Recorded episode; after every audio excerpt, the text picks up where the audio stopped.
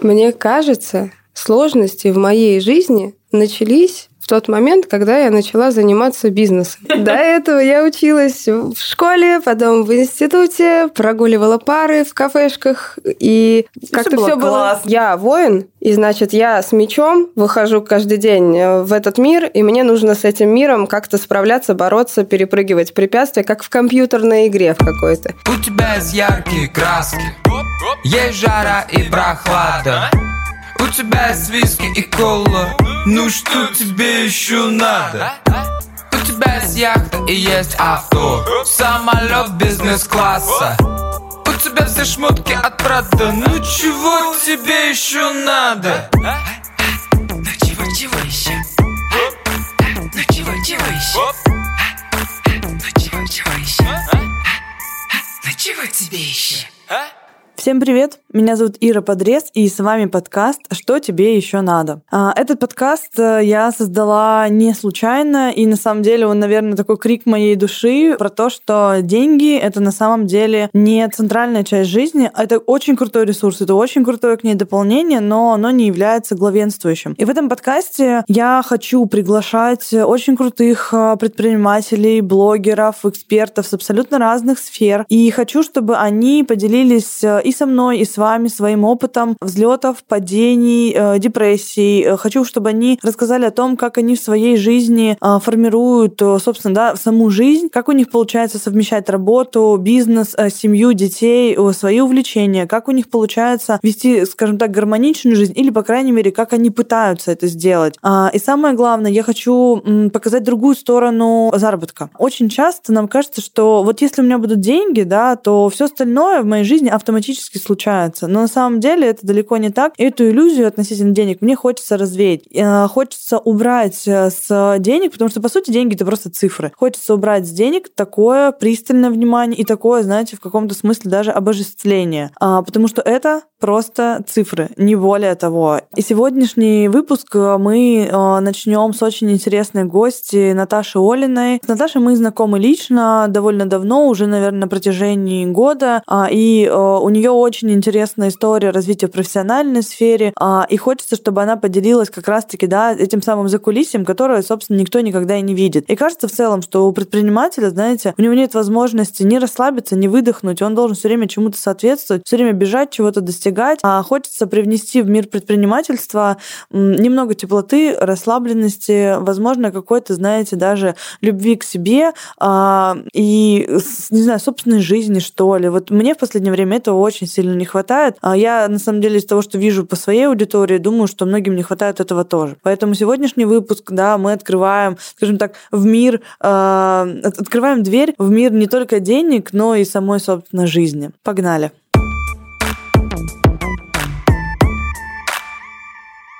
Сегодня в гостях у меня Наташа Олина. Первая работа Наташи была управляющей в циферблате. Ей платили, собственно, 15 тысяч всего в месяц, и через 10 месяцев по франшизе Наташа открыла Цифербург. В итоге Наташа является создателем таких проектов, как Циферблат, Цифербург, Кафе Брат, ивент-площадка Голицын Холл, ивент-площадка Особняк, бар «Приличное место». Наташа активно помогает предпринимателям открывать рестораны, бары, шоурумы и другие креативные пространства. Сейчас Наташа запустила школу малого бизнеса «Ларек». А мы о ней поговорим с вами чуть позже, позже и работает, собственно, над открытием сразу нескольких пространств. А, Наташа считает, что главным качеством человека, который работает на себя, является смелость и умение не унывать после неудач. Я с этим абсолютно согласна. Я думаю, что сегодняшняя история Наташи как раз-таки а, это и подтвердит. Наташа, привет. Привет. Спасибо тебе большое, что ты пришла в наш подкаст. Это у нас сегодня первый выпуск. Очень круто а, видеть гостем этого выпуска именно тебя, потому что я знаю твою историю и в целом вообще с тобой знакома. Мне кажется, что это будет э, интересный выпуск и в целом интересная такая автобиографичная, наверное, какая-то а, история. Я надеюсь. Спасибо большое. Мне очень приятно быть гостем твоего подкаста. Супер. Ну что тебе еще надо?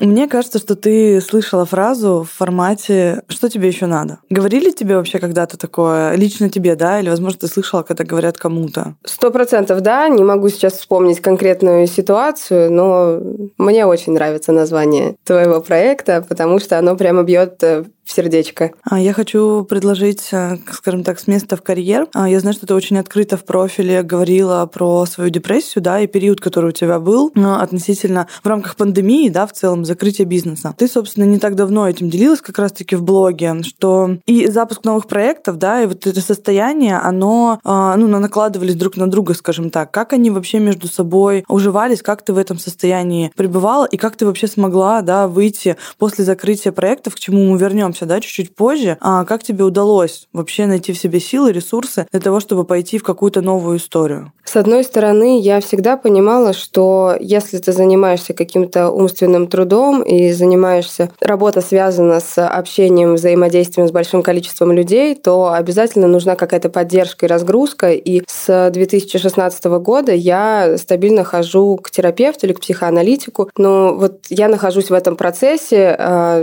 не то чтобы даже познание себя, но мне это очень сильно помогает э, разгружаться и осознавать быстрее, что со мной происходит, переваривать какие-то вопросы, задачи, проблемы и идти дальше уже с этим опытом. И вот этот навык, он мне помог вообще не поехать кукухой в течение всех там восьми лет, которые я занимаюсь бизнесом, потому что это очень большой стресс, это очень сложно, особенно если ты молодой э, человек, который еще не закончил или только закончил институт, то есть плюсы в том, что у тебя очень много сил, минусы в том, что ты не знаешь, как правильно их расходовать, и ты тратишь сразу все, а потом дальше уже едешь на каких-то кредитных ресурсах, которые тебе аукнутся после 30 лет. Привет, здравствуйте. Добрый день.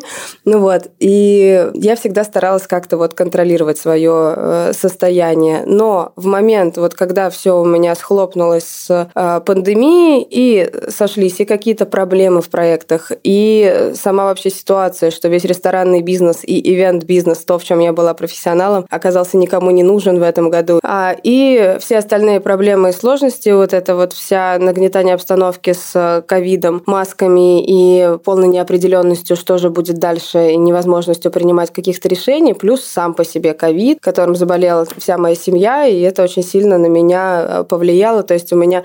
Я как бы держалась весь год за то, что, ладно, у меня проблемы в бизнесе, с кем не бывает, зато мои близкие живы, здоровы, с ними все в порядке. А, ой, у меня непонятно что, непонятно где, но зато с моими близкими все в порядке. И когда уже что-то начало происходить с моими близкими, меня просто уже перекрыло полностью, и э, где где-то там в сентябре, в октябре я поняла, что все, мой ресурс закончился совсем. И мне пришлось уже как какие-то предпринимать меры и выкарабкиваться из этого всего, потому что мое состояние э, превратилось в то, что я просыпаюсь и начинаю сидеть и ждать, когда день пройдет и когда можно будет снова лечь спать. Вот. И ну, здесь важно понять, что ты можешь что-то изменить, потому что собраться и пойти к терапевту, к психиатру, к какому-нибудь просто врачу, который хотя бы тебе пропишет витамины или что-нибудь, чтобы не болела голова, а, это очень, это очень сложно, потому что ты не чувствуешь никакой мотивации, и ты не веришь, что что-то тебе может помочь. И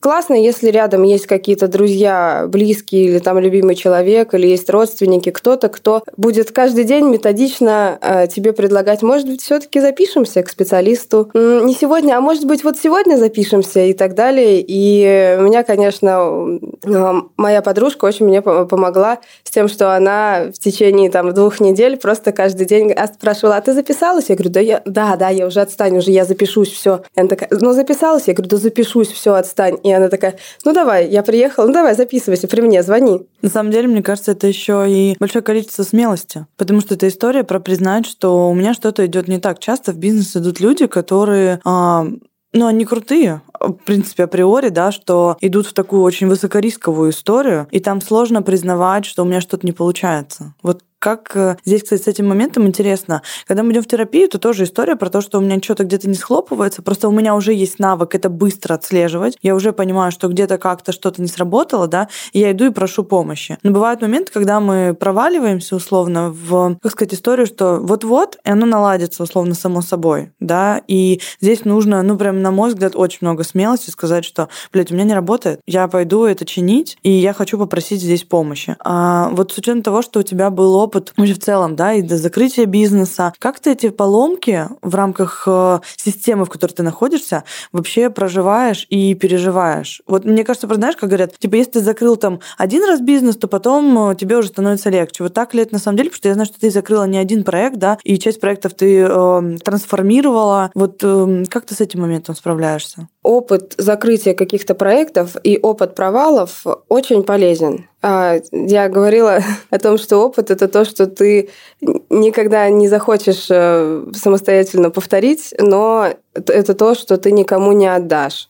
Потому что а, для меня опыт э, каких-то закрытий, опыт того, что меня там выгоняли из помещения из-за того, что я неправильно подписала договор или какие-то конфликтные ситуации, они мне все показали, что в любом случае все будет нормально. Я вывозила вот эту, вот эту ситуацию, и следующий я тоже вывезу по этому же принципу. Поэтому вот с какого-то момента я начала воспринимать все эти э, бизнес-процессы, бизнес-истории, все успехи, взлеты и падения, какие-то провалы, как игру. Я понимаю, что на самом деле в этом нет чего-то серьезного и чего-то что нельзя изменить. И деньги — это просто деньги, их можно заработать любым способом. И не очень интересно, ну, конкретно для меня, зарабатывать просто деньги. Мне хочется делать что-то, что будет меня заряжать и вдохновлять, и будет мне давать ощущение нужности людям полезности. И при этом здорово бы еще зарабатывать деньги. И что-то получается, что-то не получается. Я стараюсь э, за несколько критериев держаться, за то, чтобы мне интересен был проект, за то, чтобы я в нем развивалась, за то, чтобы я вот, да, чувствовала, что я приношу добро в мир, и чтобы там было какое-то творчество, чтобы я не думала, что я просто такой купец, коммерсант и так далее. То есть много-много разных составляющих, и одна из них э, деньги и все остальное. И бывает, что э, что-то что ломается, что-то проваливается. И я всегда на это смотрю как на э, острый сюжетный поворот в моей истории, и мне просто интересно, что же будет дальше. Поэтому, когда случилась пандемия, первая моя реакция была какой-то м- неподдельный, какой-то детский интерес, что же это нам принесет, к чему нас это приведет все. И мне не жалко терять, потому что я знаю, что то, что во мне есть, то, что я поняла, у меня никто никто не сможет отобрать. И я, знаешь, сколько? Ну, типа раз 14-15 я закрывала заведение. Офигеть.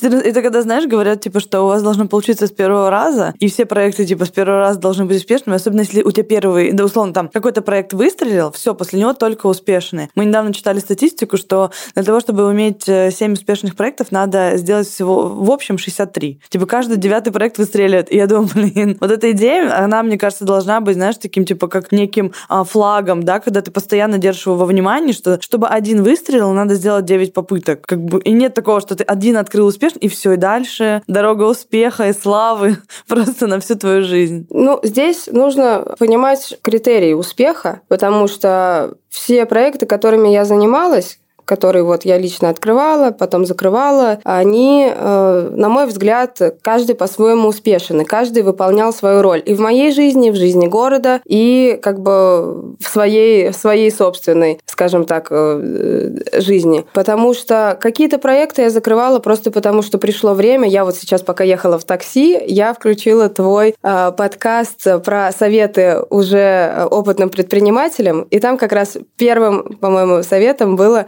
отпускаете и закрываете проекты, потому что бизнес цикличен. Это вот я маленькая Наташа, лет в 26-27, поняла, что нужно уметь прощаться, прощаться с людьми, которые уже переросли себя на своей должности, прощаться с проектами, которые выполнили свою роль, ради которой они были задуманы. Либо они окупились и приняли, принесли достаточно денег, и это была их основная задача, либо они перестали быть э, на пике, скажем так, популярности, перестали быть очень модными, интересными для людей, потому что время быстро движется, и э, появилось много крутых конкурентов и альтернатив, и тянуть проект с командой, со всеми его финансовыми обязательствами э, до тех пор, пока он не станет приносить э, одни проблемы и минуса, я уже не считаю необходимым. То есть это для меня была такая, вот понять, это для меня была такая точка роста. Я поняла, вот теперь я взрослая женщина, имею право. Да, вот я продала свое кафе, которое могла не продавать в пандемию. Я бы вывезла, я бы сделала доставку, я бы поменяла меню, я бы э,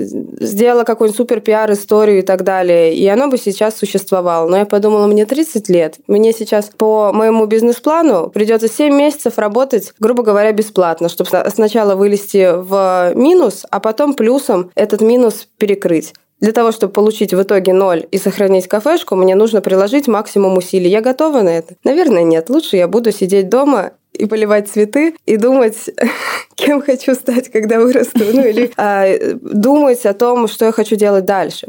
Мне кажется, это очень крутой, и вот ты правильно отметила взрослый навык. Когда ты понимаешь, что у каждого бизнеса, у каждого проекта в твоей жизни у него есть определенный функционал, и он этот функционал выполняет, да, и ты понимаешь, что все, время пришло, и мы должны идти куда-то дальше. Это история про то, что мы очень четко понимаем, в какой момент мы выросли из чего-то, да, и когда что-то где-то уже свою роль действительно выполнило, потому что многие застревают в этом ощущении, а, когда, типа, знаешь, любой ценой, чтобы если это работало, пусть это работает снова. И вот здесь мне понравилось то, как ты а, просто экономически высчитала, сколько тебе месяцев надо работать бесплатно, условно, да, сколько нужно работать потом еще в плюс, чтобы это наконец-то сравнялось и выйти в ноль. Вот здесь, а, ну, наверное, стоит аплодировать вообще в целом такой предпринимательской трезвости, потому что не у многих предпринимателей она действительно есть вот в том формате, когда мы просто сядем и посчитаем, да, мы не будем пороть горячку, мы просто экономически сведем сведем цифры и поймем, что у нас а, из этого выйдет условно там или не выйдет.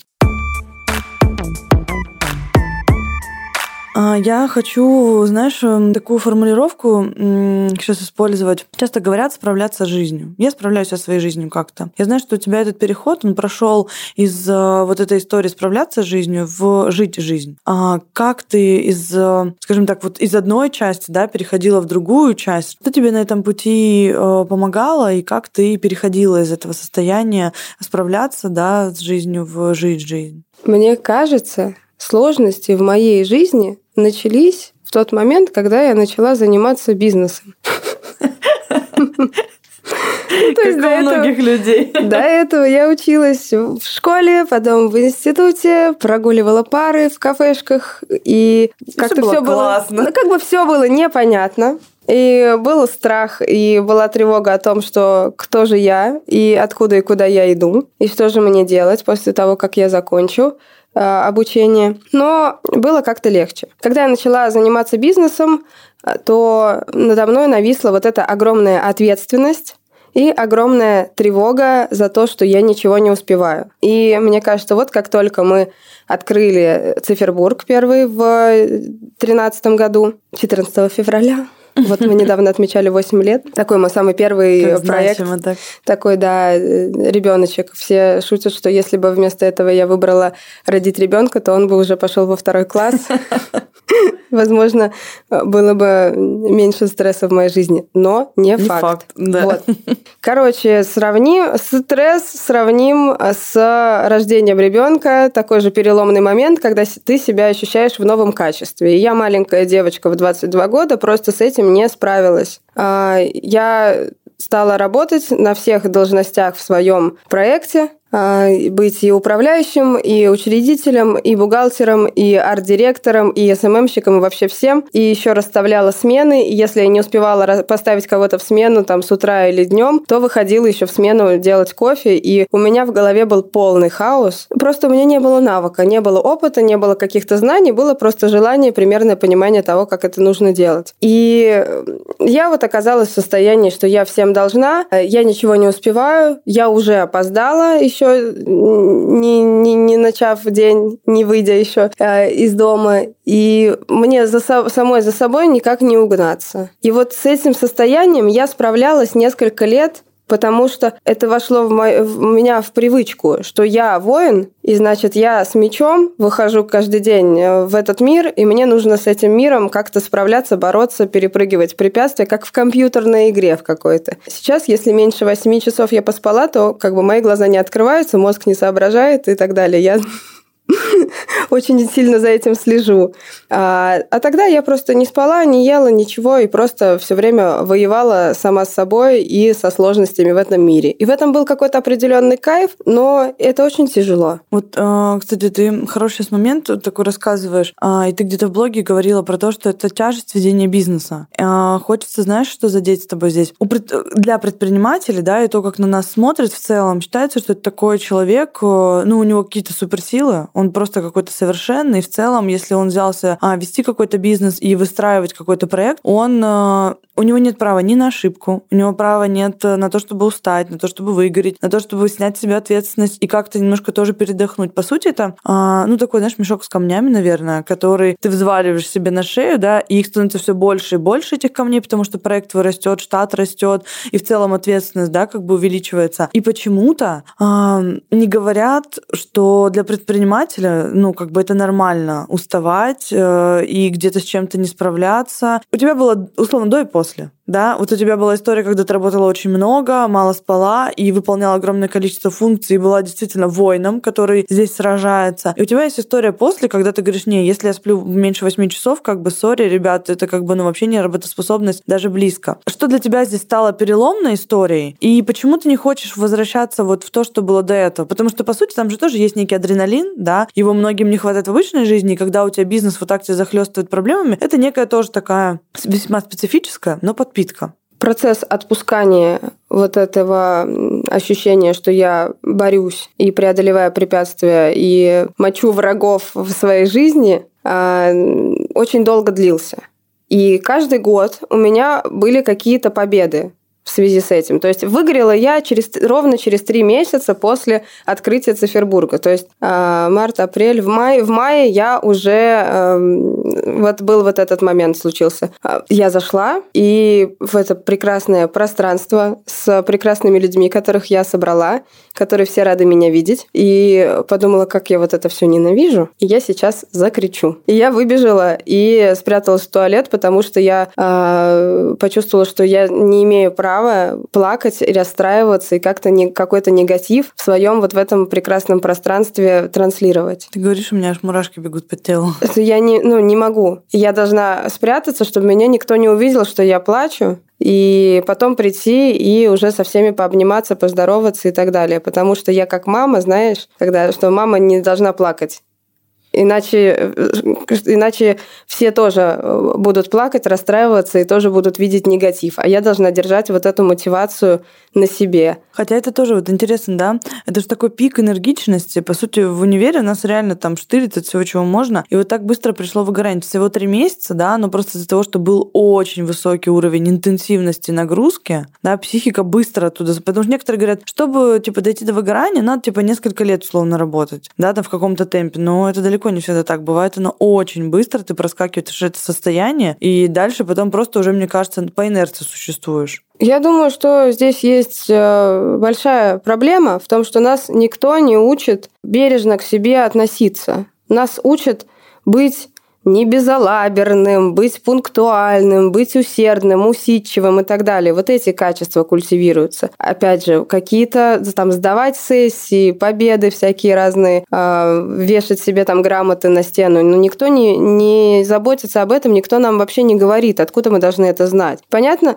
э, выгорание через три месяца, но до этого я пять лет училась в институте, и до этого я еще год работала как раз управляющей циферблата, откуда у меня возникла идея открыть свое пространство. То есть я э, год работала и постигала это все на должности как раз управляющего директора такого проекта и решила, что я уже все поняла и могу, могу сама открыть. Ну вот. Мне кажется, что вот как раз в молодом возрасте, когда как это бессмысленно, беспощадно, у тебя просто появляется э, уверенность, что ты все можешь, и из-за того, что ты не знаешь, как это сложно, то ты справляешься, открываешь и запускаешь всякие разные ракеты, ракеты в космос. И я рада, что это все получилось, но как бы я просто не умела бережно к себе относиться. И вот первый такой момент произошел через три месяца, когда я поняла, что мне нужны выходные. Начать брать выходные я э, решила только через год. Работа именно вот этого проекта, да? Да. Хотя через три месяца уже поняла, что они тебе нужны.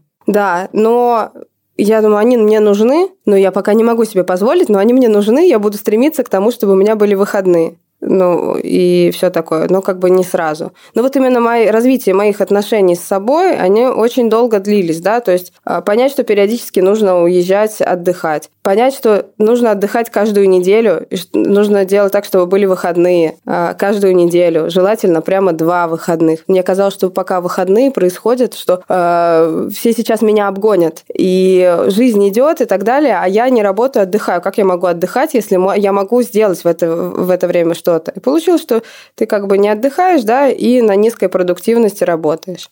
Потом, когда наконец-то я ввела себе выходные, я прямо жестко ввела выходные для всех своих сотрудников, потому что поняла, что у них точно такая же проблема. Те, кто работает не в сменах, а работают на каких-то управляющих должностях, или те, кому нужно креативить, они точно так же зарываются, и они не успевают, и потом попадают в эту петлю, что они теряют продуктивность, и они уже за пять дней не успели сделать то, что они должны, и хотели бы отдохнуть на выходные, надо догоняться, а потом уже новая неделя и так далее. И у меня прям очень строго, чуть ли там я не штрафовала штрафовала их за то, что они не брали себе выходные. И пришла, привела вот там на втором году работы к тому, что я прям очень сильно слежу за тем, чтобы люди отдыхали в, этот, в эти дни, даже не брали трубку, ничего. И это повышает продуктивность в работе в команде. И вот так вот маленькими шагами-шагами к себе я э, раз, разворачивалась э, постепенно, и это вот все вот эти года за, э, заняло. И мне кажется, что это вот в 2021 я еще какие-то новые вещи постигаю о том, как оптимизировать свою работу и жизнь чтобы жить свою лучшую жизнь и работать свою лучшую работу. Это очень круто звучит относительно сотрудников. Кстати, у нас был такой же опыт, потому что когда я поняла, что мне нужны выходные, вот то, что ты рассказываешь, мне кажется, ну блин, типа 80% моего окружения 100% говорит те же самые слова, что кажется, что меня обгоняют, кажется, что я не успеваю, мне нужно быстрее, выше, сильнее, и не дай бог эти два дня, суббота и воскресенье, действительно, как будто бы, знаешь, типа Третья мировая война идет, и мы где-то у нас, не знаю, там сидим в засаде, и причем ничего, ничего не делаем делаем. А, и когда мы ввели сотрудникам выходные, у нас люди на Новый год, мы целую неделю отдыхали, мне казалось, что они просто умрут от счастья. Я даже не думала, что выходные могут быть настолько, а, ну, каким-то, не знаю, некоторые расценивают это как подарок. И те, кто работает особенно на фрилансе, допустим, часто говорят, что, говорят, блин, вы одни из немногих команд, у кого есть выходные, нормированный рабочий день, и в целом мы не работаем 24 на 7. Хотя, когда я говорила об этом в сторис, а, я схлопотала хейта в директе в формате, ну, вы вообще должны думать так-то о своих там клиентах, потребителях, потребителях и так далее. И в целом можно было бы сделать несколько сменов менеджеров по продажам. Можно было бы нанять людей типа там с Дальнего Востока, пускай бы они звонили там с 5 утра, чтобы кому-то было удобно. Мне кажется, эта история, она может раскручиваться в целом до абсурда. То есть, ну, типа, знаешь, создайте работу 24 на 7, чтобы кому-то когда-то там было удобно потребить эту услугу, и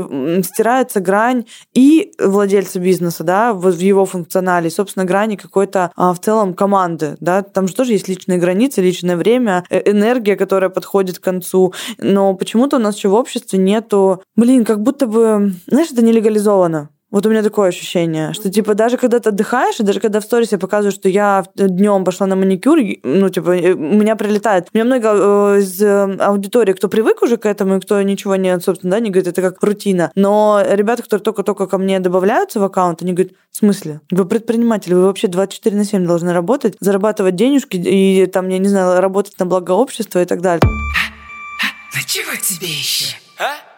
У тебя, кстати, в аккаунте, знаешь, была э, интересная цитата из поста, э, где ты, я тебе процитирую просто слушателям сейчас, чтобы мы понимали контекст. Э, ты пишешь, я позвонила психиатру со словами, кажется, вот она, эйфория. И, и описала симптомы. Я чувствую вкус еды, хочу купить домой свечек, хочу новую сумку. Придумала несколько способов, как зарабатывать денег и села за курс, который обещала написать к сентябрю. А еще хожу в синем пальто и чистых кроссовках. Она ответила, что это нормальная жизнь. Вот тут вот э, я, во-первых, читаю, мне снова мурашки, это, видимо, знаешь, как сказать, когда тоже тебя глубоко это касается, мы теряем, мне кажется, иногда ощущение вот этой самой нормальной жизни. Я хочу, чтобы ты для, для, для слушателей, да, для меня в том числе сформулировал, а что для тебя вот эта та самая э, концепция нормальной жизни? Как ты ее сейчас э, для себя интерпретируешь, уже, как сказать, пройдя, да, такой большой опыт, включая опыт работы в пандемию, закрытие проектов и открытие совершенно нового этапа вообще в вашей жизни? Короче, вот э, мне казалось в детстве, что жизнь — это это движение в гору или там по лестнице или на эскалаторе, и ты с каждым годом и с каждым днем становишься все умнее,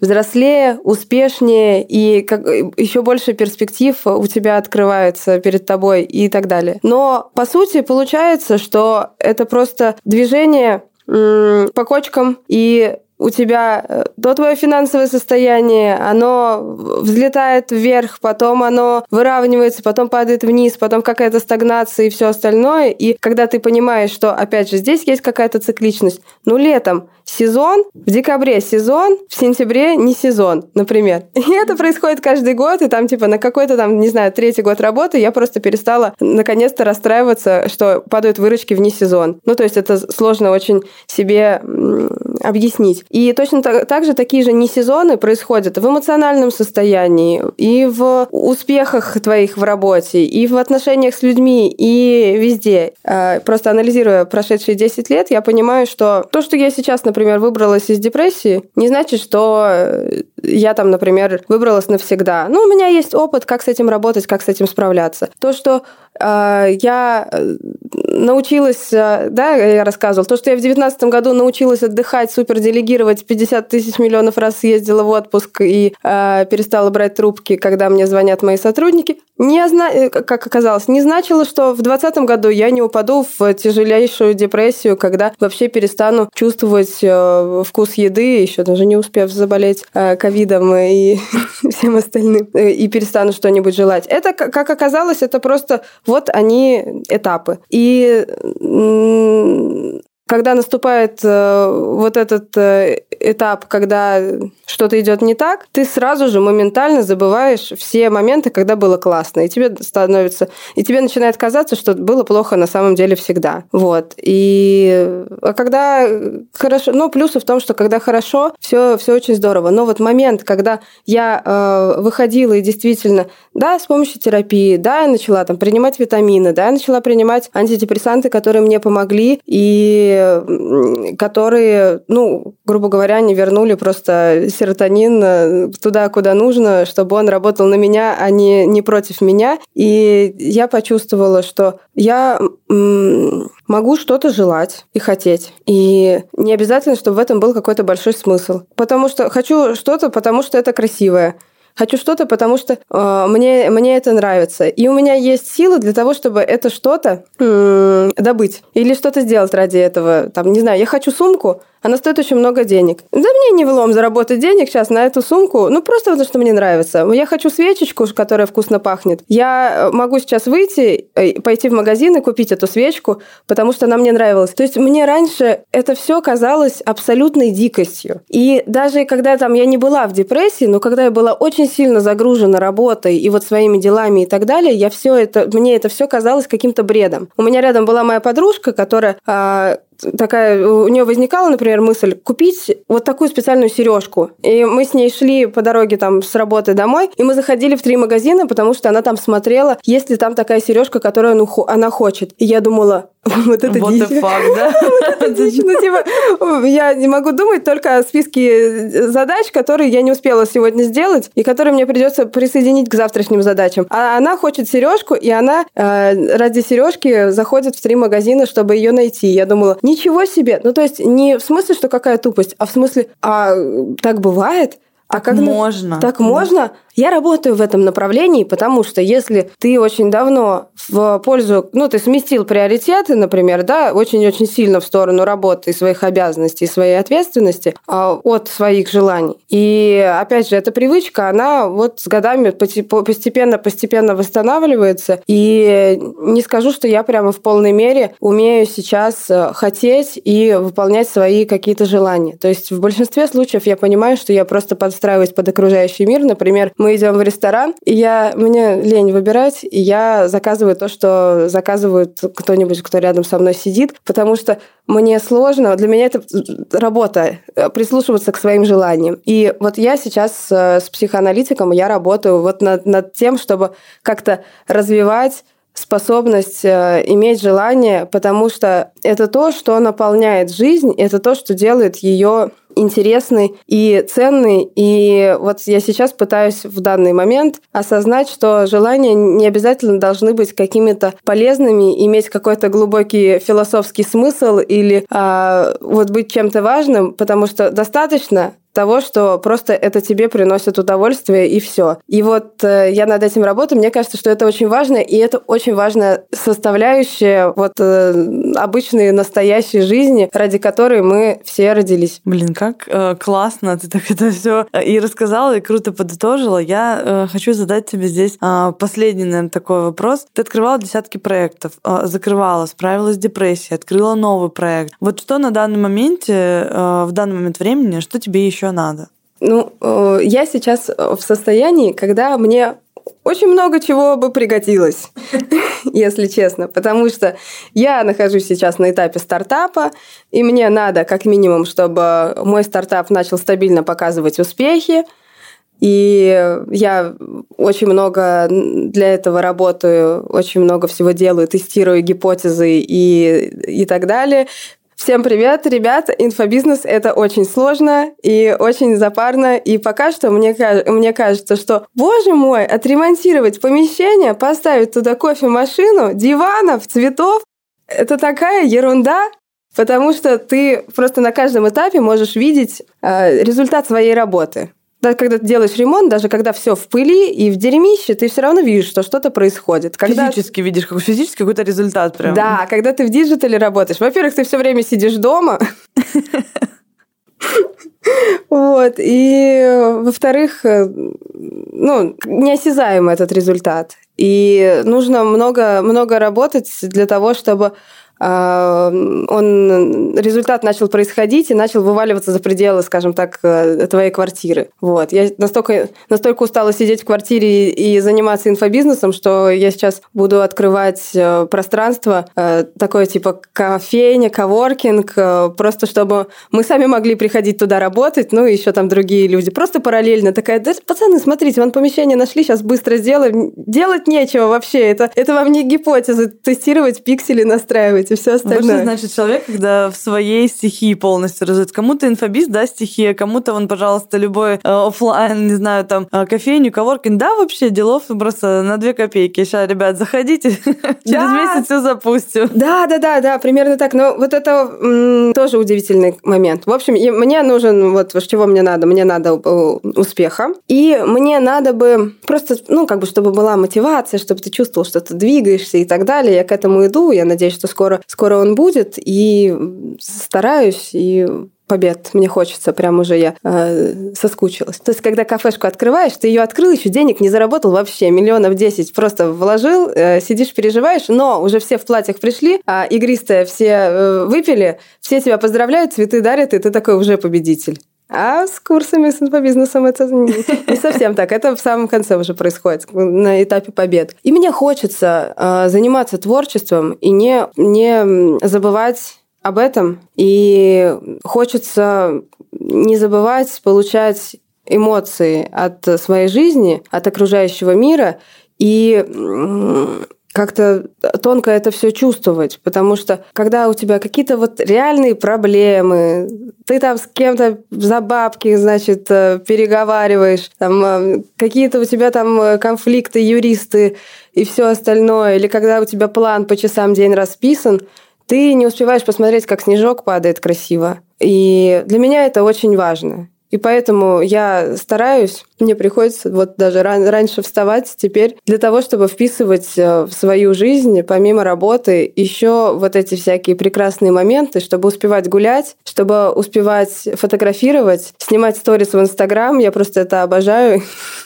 Я расстраиваюсь, когда мне не хватает на это, на это времени, потому что для меня тоже это часть творчества, часть познания мира. И чтобы успевать записывать все, что происходит, смотреть хорошее кино, э, смотреть, ходить на выставки и так далее, общаться с людьми, глубоко общаться, не просто там «привет, пока». И вот чего мне надо, чего мне сейчас не хватает, пока я сижу несколько месяцев в квартире и работаю. И я это все запланировала, так что надеюсь, что это все будет э, на, на, как это, не налаживаться. Реализовано. А... Да, да, да. Но это все, все будет собираться в мою жизнь постепенно. Просто нужно э, какие-то какие усилия э, совершить для этого. Раньше вставать, например. Вот.